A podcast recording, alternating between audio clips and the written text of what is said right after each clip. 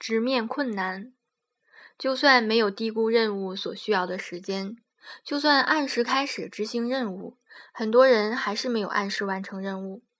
为什么有的人好像一直在忙，却总是拿不出成绩，做不出成效？工作中经常遇到这样的人。回想一下上学的时候，也总是有那种天天笔不离手、眼不离书、屁股不离板凳，成绩却很差的学生。这种人的存在，往往使人们禁不住怀疑努力的可靠。还好，如果仔细观察的话，就会发现他们实际上并不努力，只是做出了努力的样子，或者显得比较努力而已。他们的效率低下，而效率低下的根本原因是什么呢？回避困难。任何一个任务都可以被划分为两个部分：相对简单的部分与相对困难的部分。如果这世界的所有任务全都是由简单的部分构成，而全无困难之处，那就没有人会遇到挫折或者遭受失败了。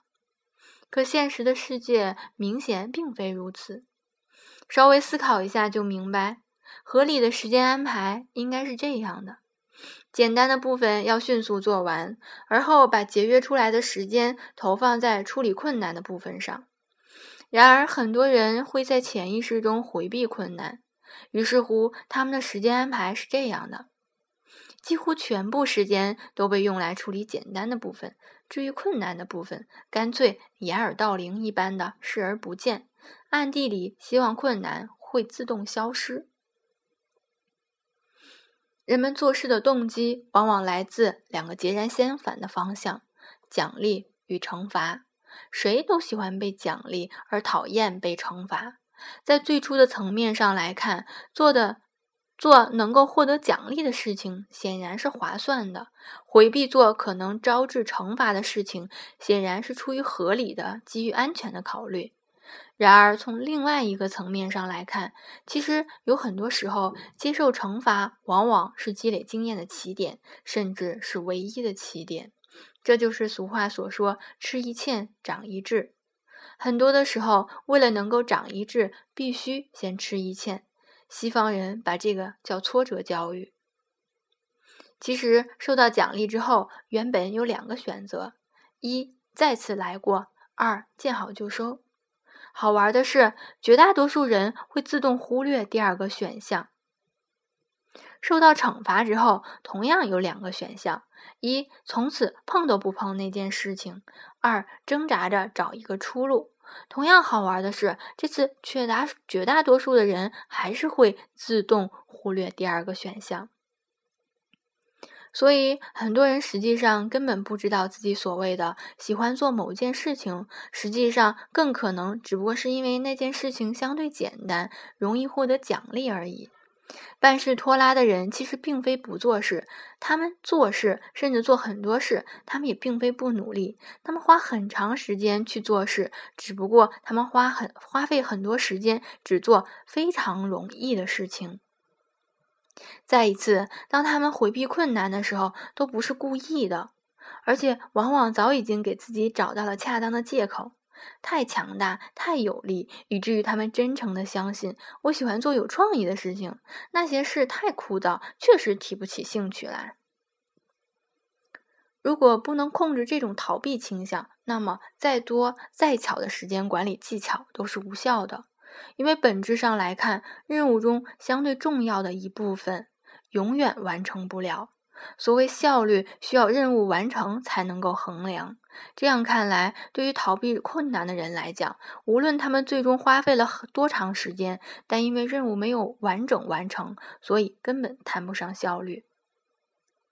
学习上，比如准备托福考试，天天只做阅读听力，但不去练习口语和写作；工作上，比如做项目计划，天天讨论 what，却从来不提及 how。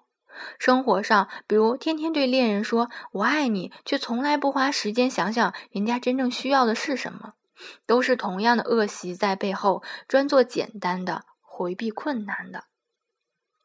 所有真正踏实做事的人都知道，任何创任何任务中，绝大部分都是枯燥而又无趣的内容。所谓的有创意的部分，可能只占百分之一都不到。我的词汇书《TOEFL 核心词汇二十一天突破》这些年一直卖得很好。最初我花了多长时间写完这本书呢？九个月。那本书最重要、最核心、最有创意的是什么呢？是通过语料库分析而后统计词频，在反复筛选出来的托福考试中出现的、出现两次以上、十七次以下的核心词汇。这些工作需要多长时间呢？收集处理语料库文本大约花费一个月不到的时间，而统计词频呢，由 WordSmith 软件完成，只需要几秒。那剩下的八个月在做什么呢？在做最没有技术含量、最枯燥、最无聊的拷贝、粘贴、编辑、整理、审阅、修改、反复、并行串行。早在读中学的时候，我们就在物理课上得知电路有两种连接方式：串联和并联，还背过相关的一些规律，比如串联分压、并联分流。在任务管理过程中，可以运用类似的思考方式去思考任务与任务之间的关系。这两个任务之间究竟应该是串行关系呢，还是并并行关系？无论学到什么东西，都可以接着问自己：那这个道理还可用在什么地方？反复问自己这样简单的问题，能够锻炼自己融会贯通、举一反三的能力。尽管总是有人劝诫速成没戏，但还是不停的有人宣扬各种速成的方法，并且信者大有人在的同时，野火烧不尽，春风吹又生。为什么呢？他们在中学学过省功不省力，省力不省功吧！这是人这些人缺乏的就是这种思考能力，或者说思考习惯。有些任务之间只能是串行关系，比如要先洗手再吃饭。洗手和吃饭不仅是串行关系的任务，还是顺序确定的任务。尽管确实有些人真的不洗手先吃饭，而后再洗手。但是大多数人还是能够看到这么做事的明显之荒谬，并且我们没办法，也没必要边洗手边吃饭。而很多时候，所谓的效率提高的提高了，指的就是原本只能串行完成的两个任务，现在可以并行完成。俗话说：“一心不可二用。”某种意义上，这是对的。不过，我们也确实很难做到一心一意的长期只做一件事儿。事实上，我们一生要做的事情，随时随刻都可能是至少两件和两件以上。一些早期的操作系统，比如微软的 DOS，是单任务操作系统。为了提高效率，程序员们写出了多任务操作系统，比如 Unix，比如现在的 Windows。某种意义上，为了提高效率，我们必须把自己的大脑打造成一个多任务操作系统。最直接的办法是并，是尽量并行两个任务，比如在跑步的时候听英语，在写文章的时候听音乐，在出租车上清理思路，在等班车的时候看书等等。养成一个习惯，把自己要做的事情用纸笔罗列出来，看看纸上罗列的任务，就可以分辨哪些任务简单而又机械的，而另外那些任务是相对复杂而又有机的。然后尝试着把一个复杂而又有机的任务与一个简单而又机械的任务搭配在一起做。比如对我来说，跑步是简单而又机械的；听 audio book 是复杂而又有机的。事实上，现在几乎所有的健身房在跑步机前都摆放了一台电视，只不过电视节目很无聊而已。我写文章的时候，往往在此同时听着音乐，甚至在另外一块屏幕上播放着电影。但我这么做是有前提的，我的电脑接着两个显示器，并且都是二十五寸宽屏，所以即使同时播放两部电影，我的屏幕上还是有足够的空间。我看过的电影太多，以致我对电影的理解能力非常强。大多数电影我只需要见或浏览一下就可以就可以了。即便如此，我还是能够捕捕捉足够多的重要细节。而有些时候会遇到一些特别的片子，我就做不到边写文章边看电影了。并行两个任务的一个重要前提是，这两个任务之所以并行，是因为你对自己了解，所以才主动如实安排的。即对你来说，这两个任务是主动并行，被动的发生的并行任务，往往只能使效率变得尤为低下。我在生活中生生剔除掉的一些被动并行任务，就是接电话。好多年前开始，我就把自己的手机锁定为静音，从不主动接电话，就是每隔一两个小时查一下电话，有必要的就回过去。终于有一天，我有条件给自己安排了一间不受人打扰的工作室，终于再一次大幅度削减了被动并行带来的时间精力浪费。当任务被划分为很多个子任务的时候，它们之间的关系亦或并行，亦或串行，需要仔细甄别。甄别之后，可能会因此产生若干个行动方案，而方案之间还可能需要反复衡量，才能找到最佳答案。华罗庚先生曾经用烧水泡茶为例，说明过这个问题。先做好准备工作，烧开水壶。茶壶、茶杯，哦，洗开水壶、茶壶、茶杯，拿茶叶，一切就绪后，灌水、烧水，等水开了，泡茶喝。洗净开水壶后，灌水、烧水，等水烧开了之后，洗茶、洗茶壶、茶杯，拿茶叶，泡茶喝。洗净开开水壶后，灌水、烧水，利用等待水开的时候，洗茶壶、茶杯，拿茶叶，等水开了泡茶喝。哪一种方案更好呢？第三种方案之所以能够优于前两种方案，原因很简单，因为有些任务被并行处理掉了。可以如此优化的前提是，大任务被划分成足够多有有不太多的小。呃，足够多，有不太多的小任务，因此，呃，才可以分辨出其中哪些可以并行。所谓的优化其实是很简单的。如果不做划分，事实上，生活中大多数人还真的可能是如此的。那么，就只有一个任务——喝茶。然而，如果哪怕粗略划分一下的话，就知道起码可以划分为两个子任务。烧水泡茶，但这样还是很粗略，因为划分之后的两个子任务是串行关系，先后顺序明了，没有什么可以优化的余地。然而，如果再继续划分子任务的话，就可能找得出有并行关系的任务，进而提高效率。如果你在类似麦当劳之类的快餐店排过队，就知道了。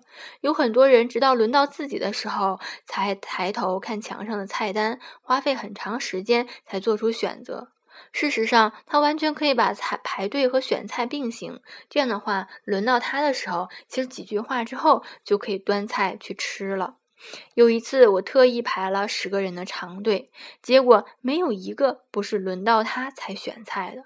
后来我就决定，以后除非无需排队或者排队的人很少，我绝不在类似的餐馆吃饭，不然会被迫浪费时间的。